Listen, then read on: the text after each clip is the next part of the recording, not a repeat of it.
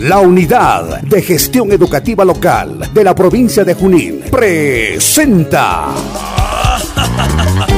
Aprendo en Casa, provincia de Junín. Espacio de interacción entre directivos, docentes, estudiantes, padres de familia y autoridades. Con el propósito de fortalecer la formación integral de los estudiantes de la provincia de Junín por un plan educativo provincial Junín al 2036. Bienvenidos al mundo mágico de la radio.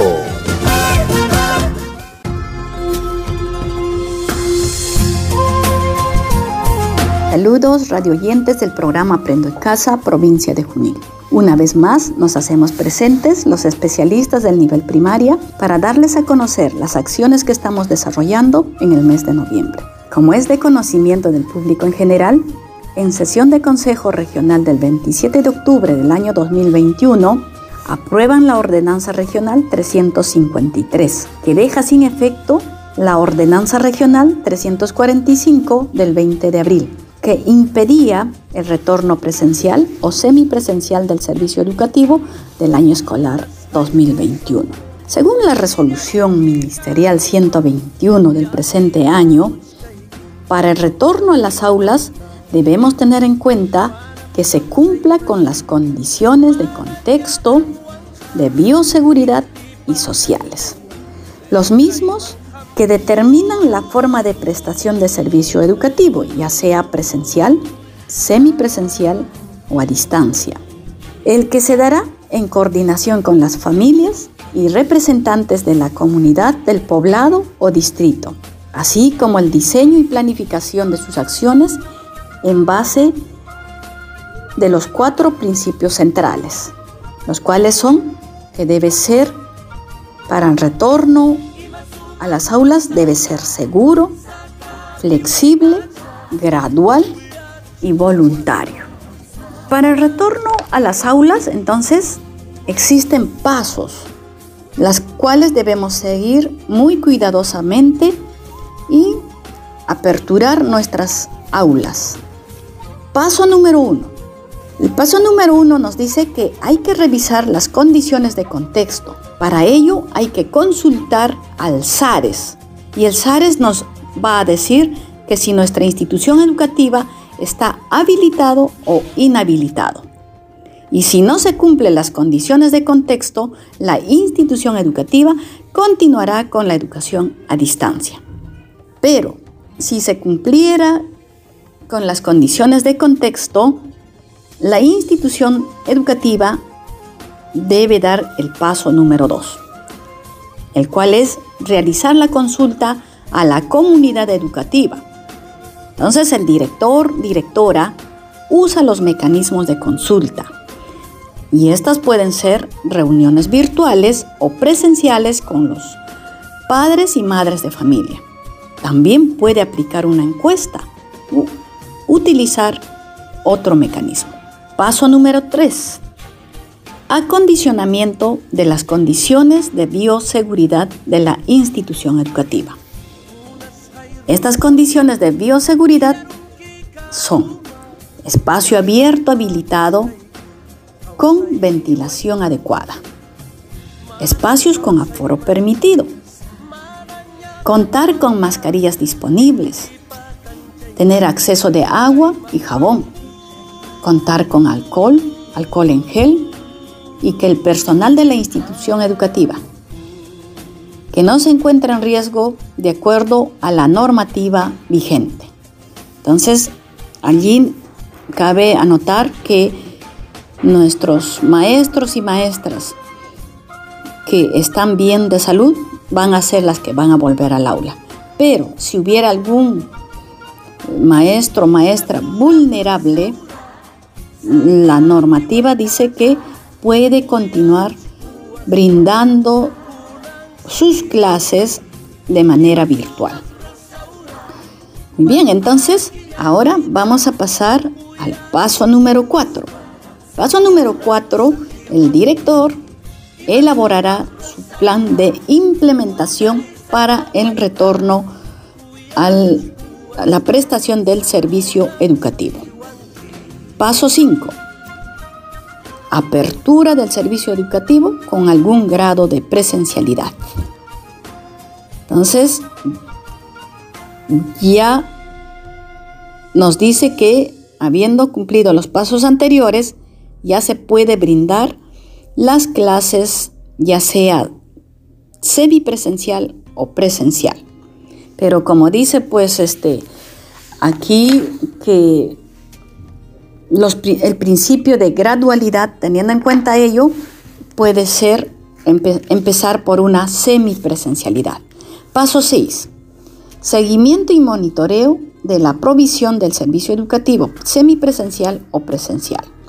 Aquí hay que tener muy en cuenta que puede existir una potencial suspensión. Esto se puede dar a partir de la identificación de, de un caso que ya sea un estudiante o cualquier miembro de la comunidad educativa tuviera, se puede suspender el servicio educativo. Y el paso número 7 es la evaluación de las condiciones para la apertura. Entonces, la unidad de gestión educativa está trabajando en ello, visitando a las instituciones educativas.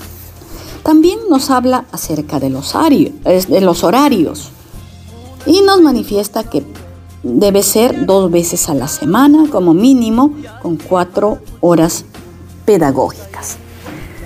Teniendo en cuenta todo ello, varias instituciones educativas de la provincia de Junín están regresando a las aulas de manera semipresencial, por lo que les invocamos que seamos responsables y sumamente cuidadosos los profesores, padres y madres de familia y estudiantes por estar en emergencia sanitaria y emergencia educativa. A continuación, les ofrezco un intermedio musical relacionado con este tema.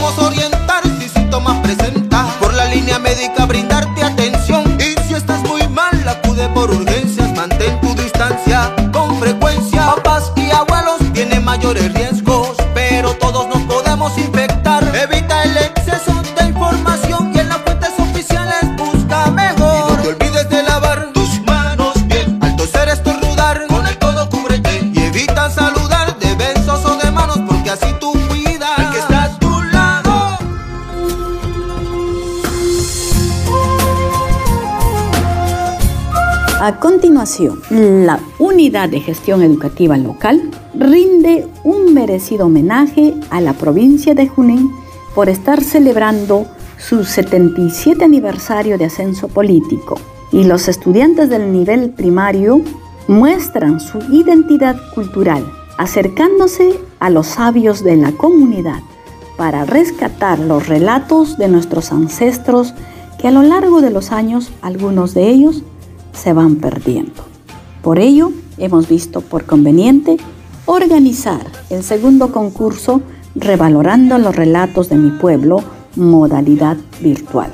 Y agradecemos y mostramos nuestra felicitación por su participación a las 10 instituciones educativas que estuvieron bien representados por las niñas y niños talentosos que hicieron gala de sus capacidades comunicativas y artísticas narrando hermosos relatos de la provincia de Junín. Y los participantes fueron la institución educativa 614 Nacidos para Triunfar del distrito de Ulcumayo, representado con su estudiante Yadira Sumi Vázquez Basilio, quien nos relató el cuento El Dios Ponce. Como segundo participante tenemos al libertador Simón Bolívar del distrito capital Junín, representado por Fabricio Mijael Ramos Palomino, relatándonos la fábula La Huachua y la Rana. También tuvimos la participación de la institución educativa 30572 Francisco Bolognesi de Junín, con la niña Jimena Aguilar Victorio, quien nos contó la leyenda La Laguna Coricocha. De la misma forma, la institución educativa 30574 Micaela Bastidas del distrito de Carhuamayo estaba representado por Frank Anderson Yupanqui Arroyo, narrándonos el mito La estrella del amanecer y la estrella del anochecer. Luego también tuvimos la participación de la institución educativa 31601 San Ignacio de Loyola de Junín, representado por María Fernanda Castillo Oscanoa, quien narró el cuento El regalo de los jircas. De la misma forma, la institución educativa 30570 José Andrés Rasuri de Junín estuvo representado por María Victoria Aguilar Quinteros, narrándonos la fábula La rana y la lagartija. La institución educativa 30587 Integrado San Cristóbal de Junín fue representado por Nil Sevian Chuco Blanco, narrándonos el cuento Había una vez un tren. De la misma forma, la institución educativa integrada 6 de agosto de Junín estuvo representada por la estudiante Rosela Jazmín Mayma Rivera, narrándonos el cuento Juegan Puquio. La institución educativa 31.514 Vencedores de Junín estuvo representada por Alice Nicole Linomalki, narrándonos el mito El Condenado. Y finalmente, la institución educativa 30.569 José María Arguedas de Guaire fue representado por Leonel Smith Arredondo Llana, quien nos narró la leyenda Las dos hermanas que se convirtieron en Huachua. Entonces, pueden ustedes notar que hemos tenido pues la participación de 10 estudiantes de nuestra provincia de Junín. Y como logros les podemos mencionar que eh, los niños tienen una gran capacidad de memoria, logran retener el texto escrito y así poder narrarlo en varios casos completamente. Casi todos los niños han trabajado muy bien la capacidad de jugar con la voz, el narrador mantiene la voz viva y solo a través de su voz logra transmitir todo tipo de emociones y reacciones, hecho al que han llegado el mayor porcentaje de niños y niñas. Algunos de los niños han logrado manejar muy bien la expresión gestual, el rostro, las miradas. Los, los gestos son recursos valiosos en la expresión oral. La mayoría de los niños logran mantener la estructura del cuento, narrando la trama con mucha naturalidad.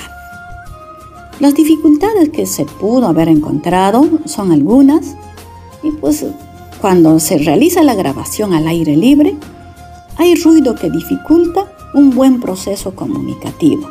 Si el receptor no puede captar, y entonces pues el receptor no puede captar con claridad al narrador y se pierde el interés. Por otro lado, el ambiente, la indumentaria y todos los recursos que se utilicen en un evento de narración oral solo deben ser de refuerzo.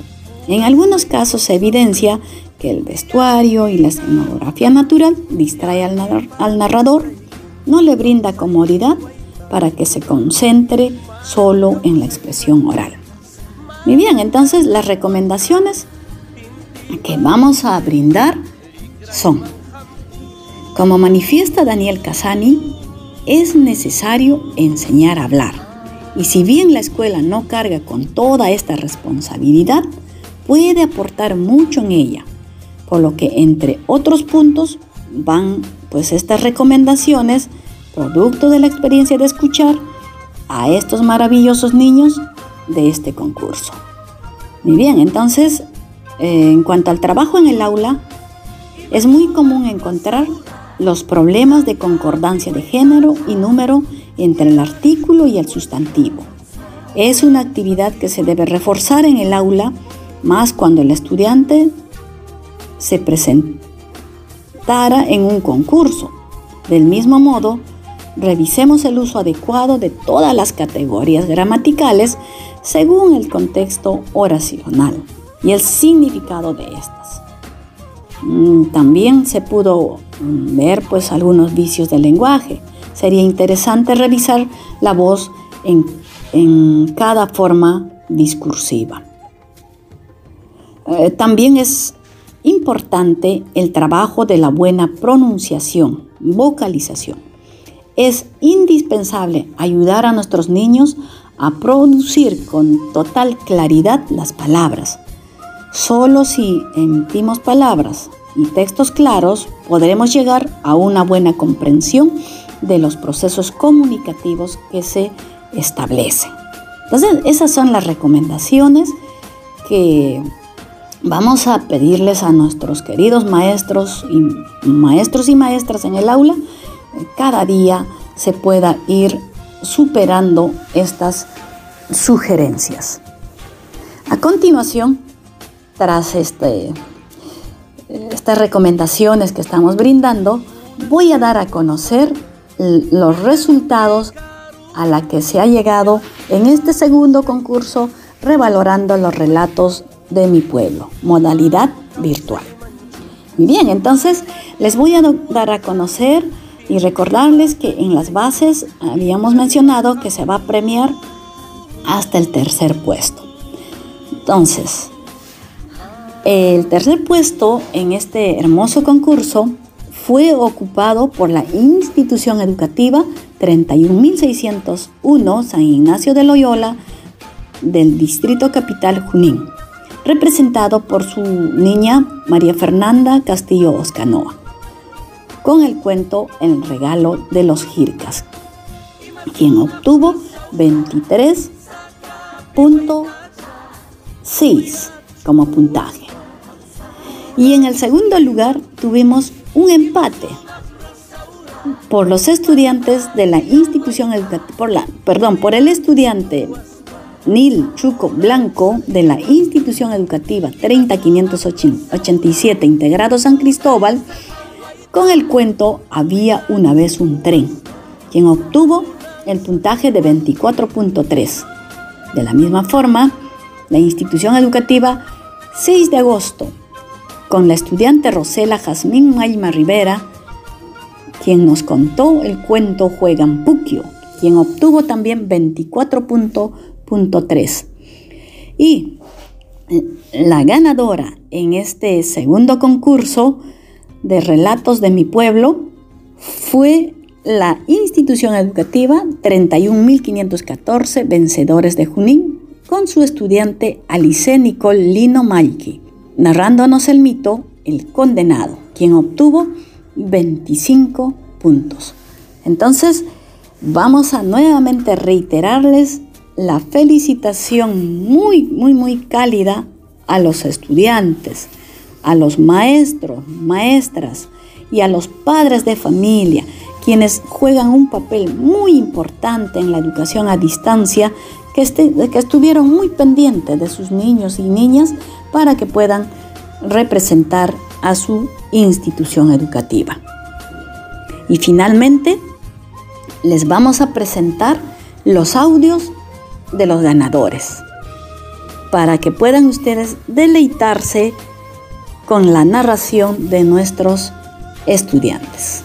Muchísimas gracias por su escucha activa.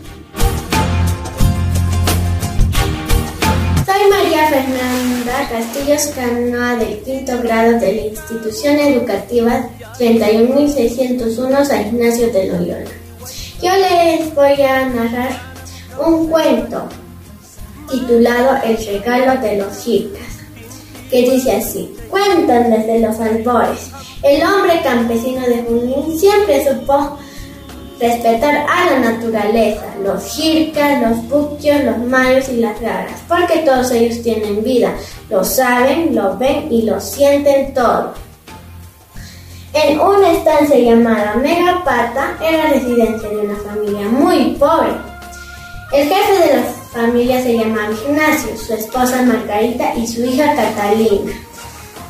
Su pobreza la llevaban pasando sus llamitas y ovejas. Ignacio era muy trabajador y respetuoso con la naturaleza.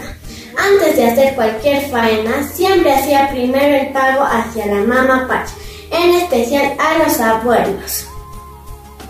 Él chachaba su coca agradeciendo y pidiendo a los apus protectores que todo le vaya bien. Una mañana se perdieron las llamitas, las llamitas de la estancia en mención. Ignacio, muy triste y preocupado, fue a buscarlas por esas cumbres donde casi no se puede ni llegar por su lejanía. La búsqueda se demoró muchas horas. En eso comenzó una tormenta de lluvia. Él, ya muy cansado y de hambre, lo único que hizo fue buscar refugio, hasta encontrar una pequeña cueva por el lado del cerro Chipian Punta. Llegando a la cueva, estaba muy cansado y se quedó dormido. Y entre sueños escuchó unas voces que hablaban y venían de lejos, que decían, ¡Chipian punta! ¡Chipian punta! ¿Qué? ¿Qué pasa? ¿Qué pasa, Ripanga? Dime. Mira, este joven padre de familia es un hombre muy bueno y está aquí buscando a sus animales. Pobrecito, mira, está muy cansado y se quedó dormido. ¿No estará por allí sus llamitas? Chipián Punta contesta. Sí, sí, sí, sí. Yo he visto esas llamitas por aquí. Son muy hermosas. Rirpanga, pásale la voz a Charaj Punta. Entonces Rirpanga dice, Charaj, Charaj, mira este hombre siempre no está su coquita, hay que chachar un poco. Charaj responde, bueno pues, y se ponen a chachar.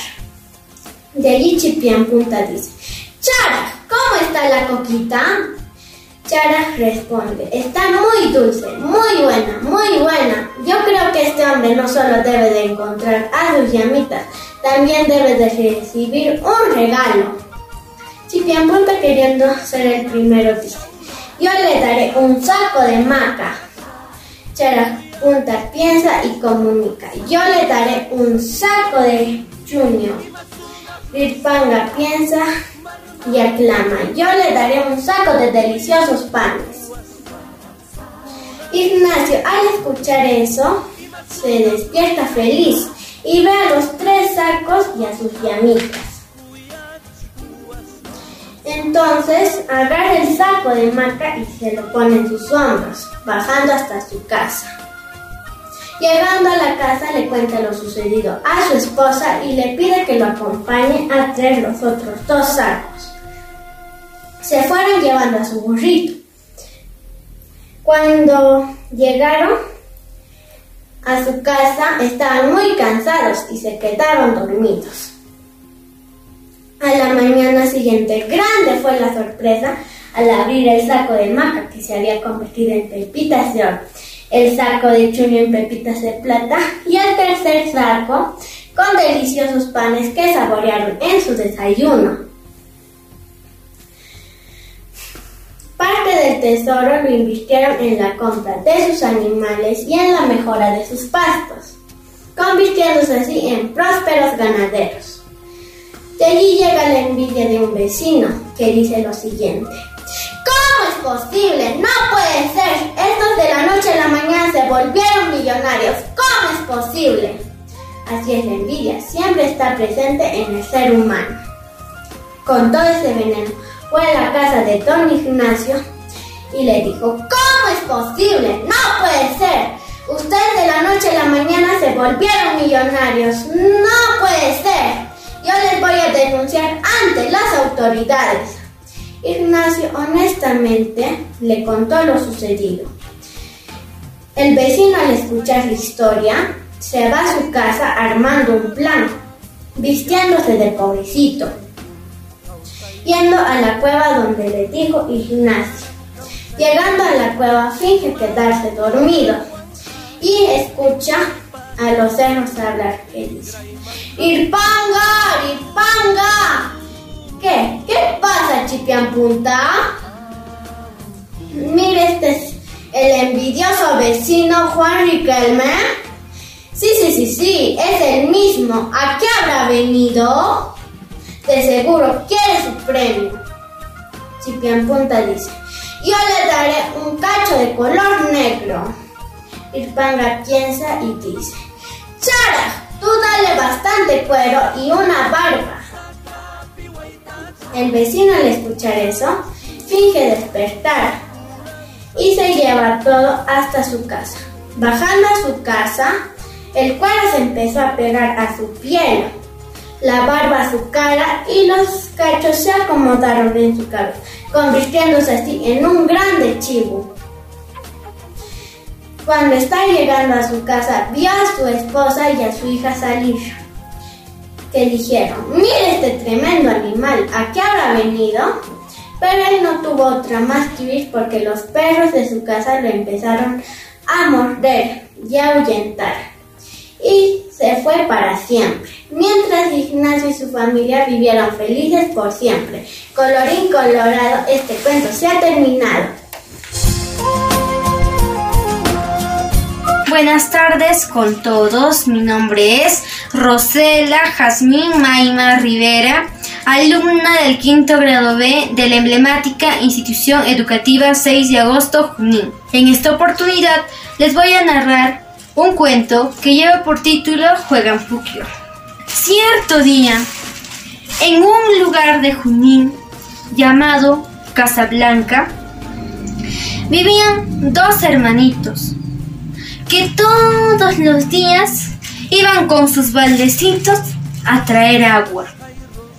Pero un día los niños, cansados de tanto caminar, se pusieron a llorar en una lomita de Casablanca. De tanto llorar, los niños se quedaron dormidos. La mamá de los niños, al ver que sus hijos no regresaban y ya era tarde, se puso a buscarlos.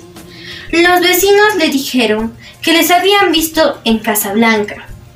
La señora fue corriendo al lugar donde le indicaron y al ver que sus hijos estaban durmiendo, los levantó violentamente, diciéndoles, Juanito, Panchita, levántense, ¿qué hacen durmiendo?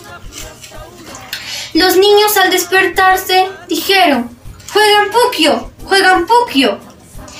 Y la mamá les preguntó, ¿qué pasa? ¿Por qué dicen juegan puquio, juegan puquio?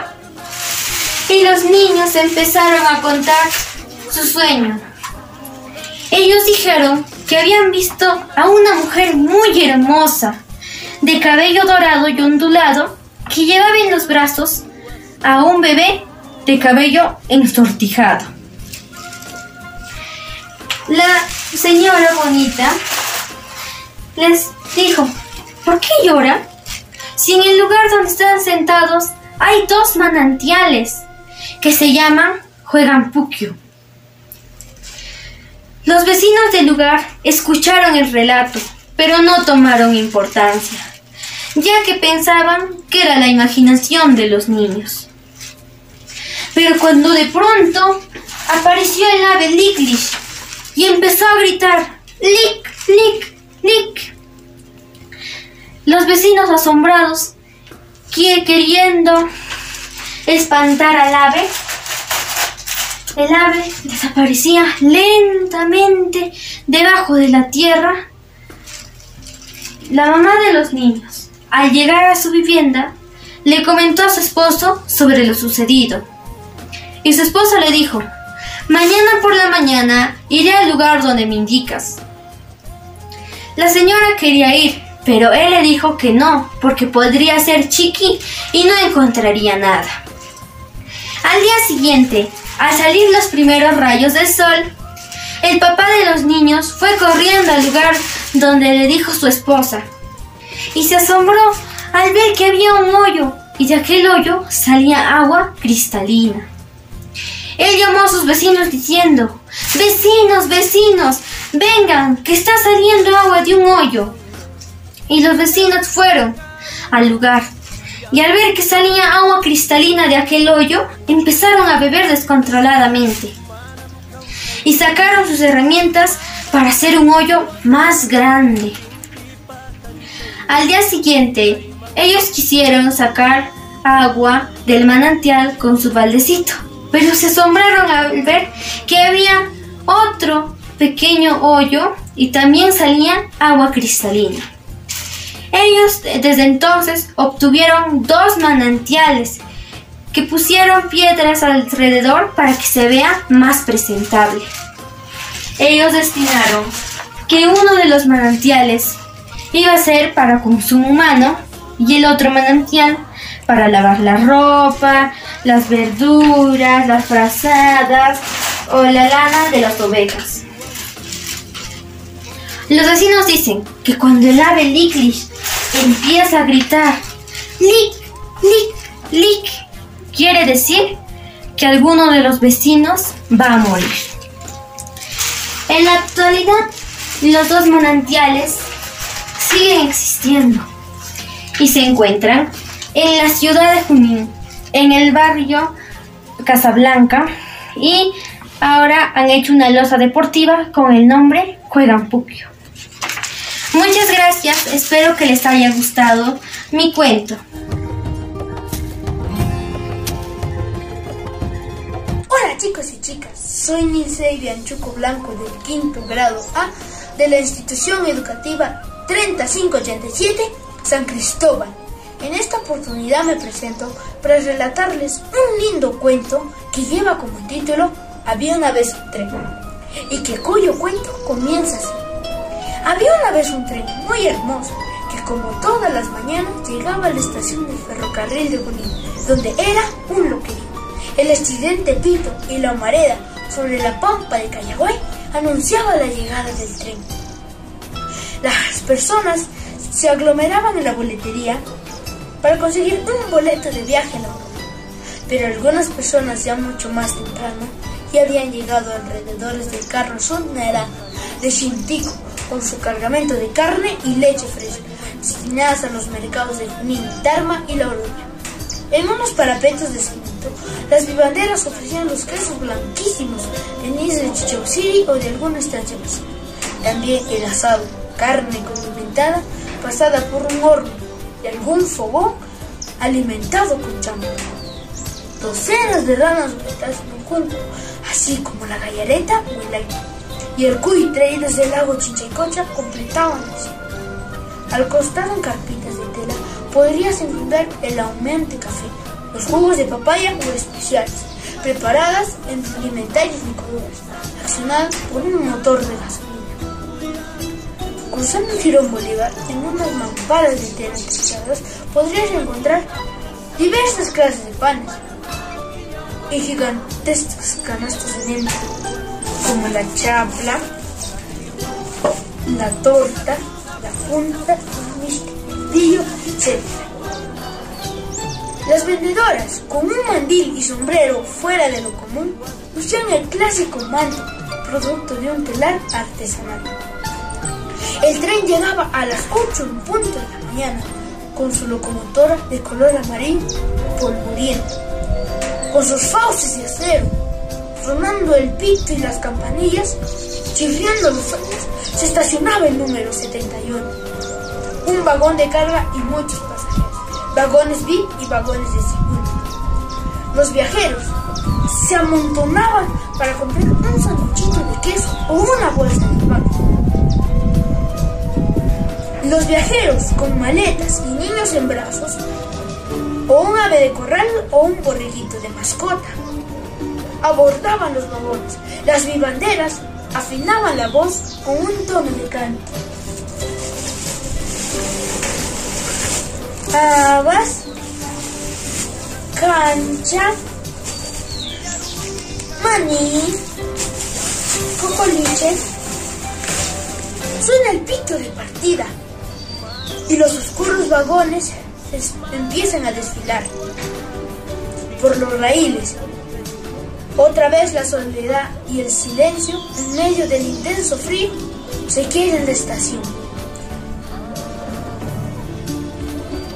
El tren estaba de vuelta a las 4 en punto de la tarde, como un cronómetro suizo. Algunas personas esperaban ansiosas a alguien que jamás llegaría. Otras abordaban el tren solo por rutina. Algunas personas solo tomaban el tren hacia Cerro de Paz, solo de algunas personas que terminaban sus vidas en las minas. Después, en la década de los 80, debido a la compulsión social terrorista de nuestro país, el tren dejó de prestar su servicio. Después de un tiempo, gracias al desastroso contrato en 1999 con la concesión Ferrovía Sociedad Anónima, los trenes definitivamente dejaron de funcionar. Finalmente el tren no volvió. Ya no había bocanadas de humo negro, ya no había vivanderas, no había pasajeros ni boletos. Finalmente un día no volvió. Esperamos infinitos días, no volvía. Con la tristeza en el corazón nos resignamos. El tren ya se ha muerto. Solo quedaba la fría estación y sus raíles oxidados. El autor de esta historia es el señor Aurelio Muñoz Gómez, adaptado por Nilce y Chuco Blanco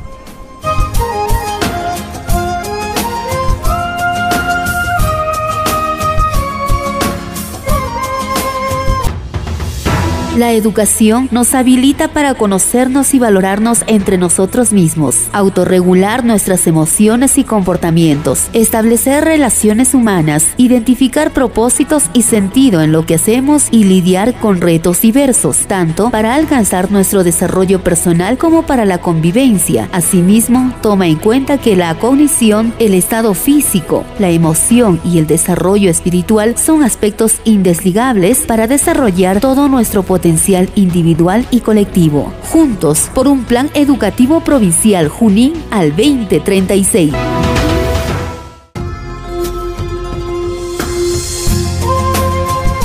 Sangre de indio y sangre española es la mía, pero soy un mexicano de pasiones serenas. Mi amor por la patria no me inspiró la profesión de político ni de soldado.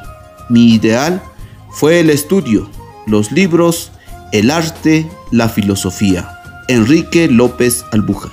Hola, hola, con cada uno de los oyentes de esta prestigiosa emisora. Hoy, una vez más, cabe la oportunidad de presentar el programa Aprendo en Casa, provincia de Junín, a la institución educativa 3598 San Miguel de Puyay, del Centro Poblado Menor San Miguel de Puyay, distrito de Ulcumayo, provincia y región de Junín. A continuación, escucharemos una canción de parte de nuestras estudiantes puyainas. Hola, somos las hermanas Saraí y Frida.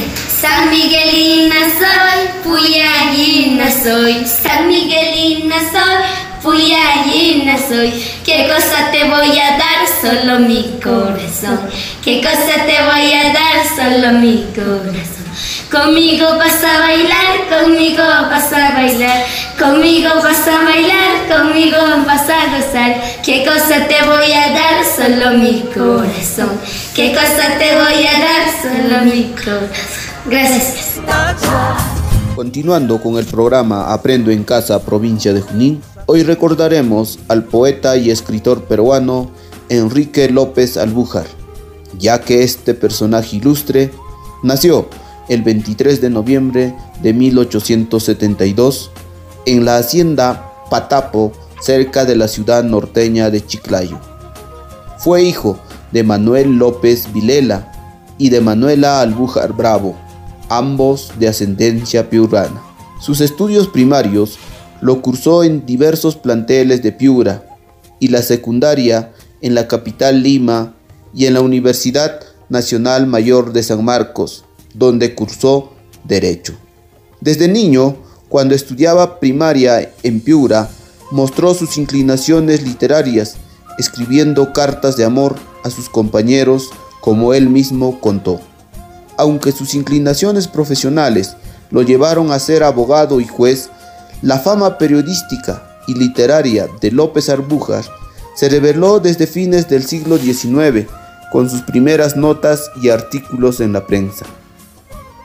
En 1893, su pasión política lo llevó a prisión en el Callao, al lado de figuras tan reconocidas como el poeta José Santos Chocano.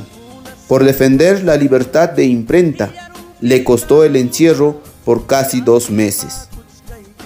Al escritor chiclayano le fue concedido el Premio Nacional de Novela, así como la Medalla del Congreso y el título de Doctor Honoris Causa de la Universidad Nacional Mayor de San Marcos, entre otras condecoraciones. Enrique López Albújar tuvo una larga vida, pues falleció en Lima a los 93 años, el 6 de marzo de 1966. Este escritor peruano fue juez de primera instancia en Huánuco en los años 1917 y 1923. De su experiencia en la judicatura de Huánuco nacieron sus cuentos andinos, una colección de cuentos de las cuales podemos enumerar algunas como Los Tres Jircas, El Campeón de la Muerte, Ushananjampi, El Hombre de la Bandera, El Licenciado Aponte, entre otras. A continuación, escucharemos un resumen del texto Los Tres Jircas. Los Tres Jircas. En torno a la ciudad de Huánuco existen tres cerros o jircas, Marabamba, Rondos y Paucarbamba. Una leyenda lugareña de origen prehispánico contaba el origen de sus nombres. Eran de tres guerreros antiguos, venidos de lejos en busca del amor de una hermosa doncella. El autor recoge esta leyenda y la recrea de manera magistral. El curaca de esa región, llamado Pilcorumi, tenía una hermosísima hija única, Coriguaita. El padre no quería que su adorada hija se casara, porque para él no existía en su reino un hombre perfecto y capaz de hacerla feliz. Pero al actuar así iba contra las leyes del reino, que obligaban a toda mujer adulta a contraer matrimonio.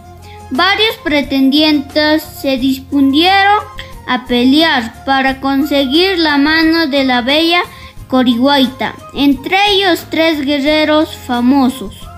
Maray, Runtus y Paucar, venidos de la puna del mar y de la selva respectivamente al frente de numerosos ejércitos, al verse rodeado Pilcorumi implora desesperadamente la ayuda del dios Pachacamac. Este interviene matando a los pretendientes y convirtiéndoles en cerros. Luego el dios va en busca a Coriguaita, a la que toma para sí fulminándola con un rayo.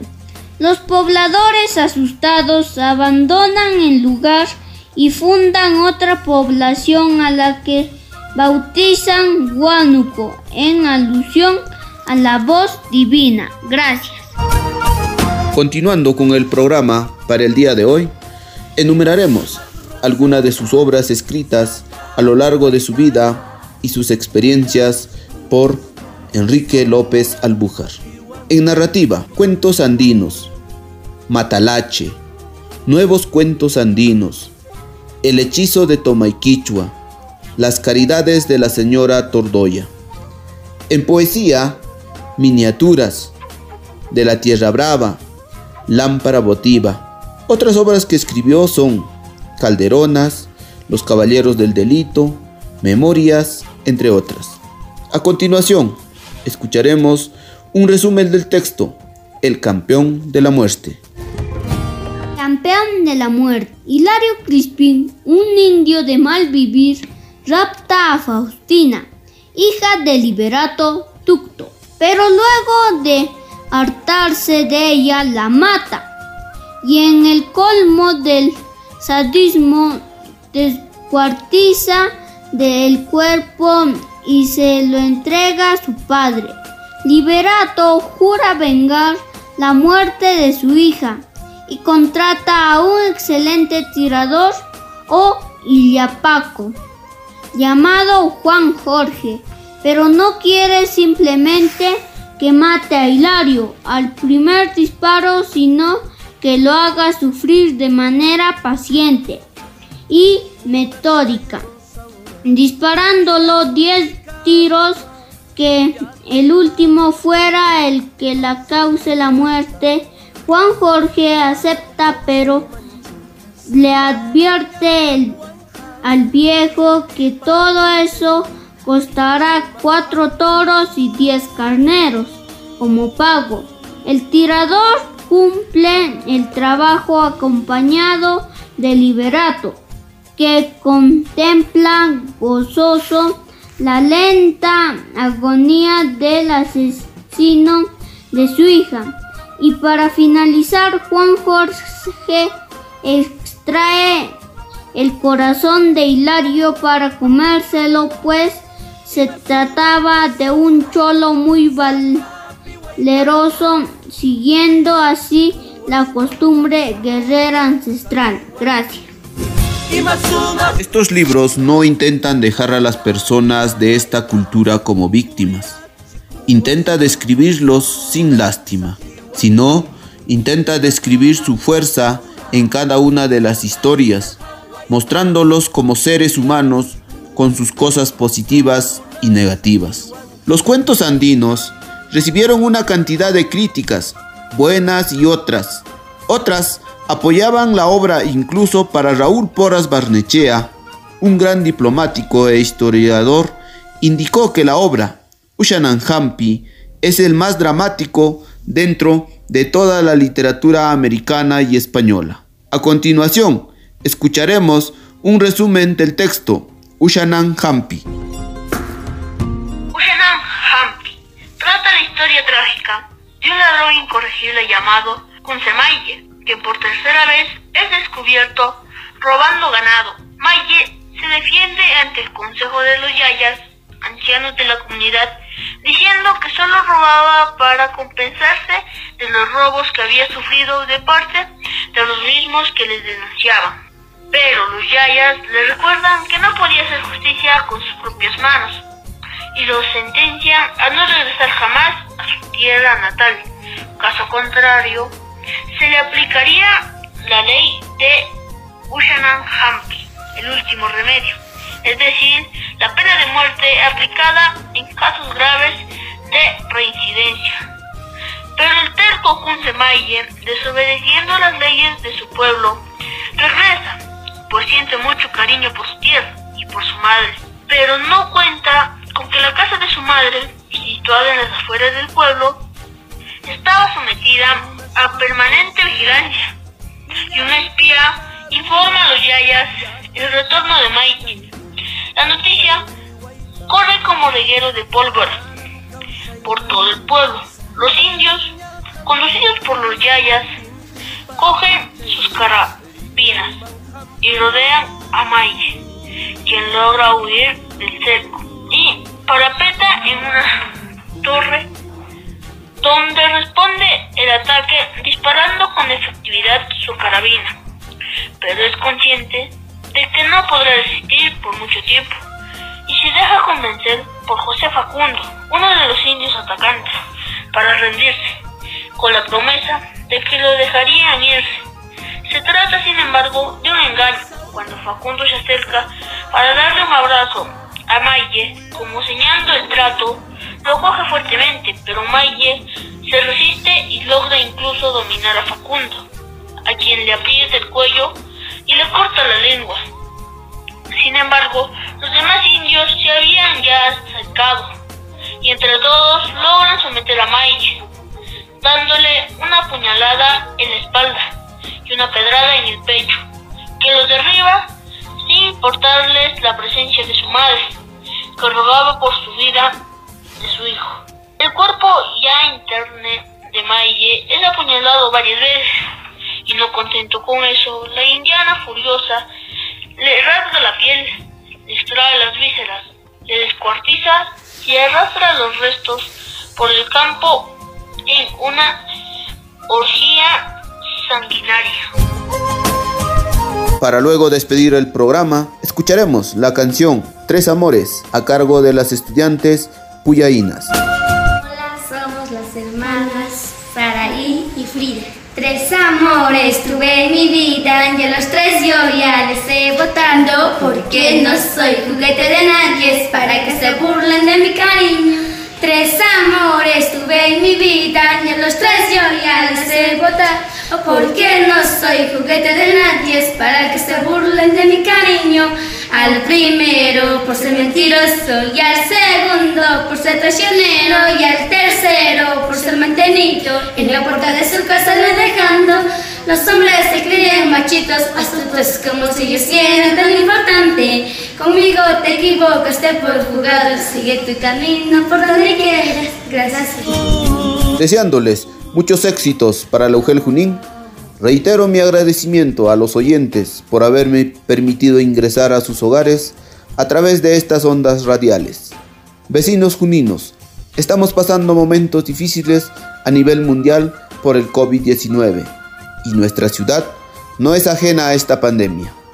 En este mes de noviembre, Junín conmemora 77 años como provincia y solo unidos venceremos al virus para devolver la alegría a nuestro pueblo, siendo responsables del cuidado de nuestras vidas y la de nuestra familia. Pronto volveremos a disfrutar de la inigualable gastronomía, de los campos, el turismo interno y mucho más. Feliz 77 aniversario, provincia de Junín. Son los deseos del profesor, padres de familia y estudiantes de la institución educativa 3598 San Miguel de Puyay. Hemos llegado al final de tu programa Aprendo en Casa, provincia de Junín. Muchas gracias por escucharnos. Es así como llegamos al final de Aprendo en Casa, provincia de Junín. Agradecemos su sintonía a nombre de la UGEL Junín. Juntos por un plan educativo provincial Junín al 2036.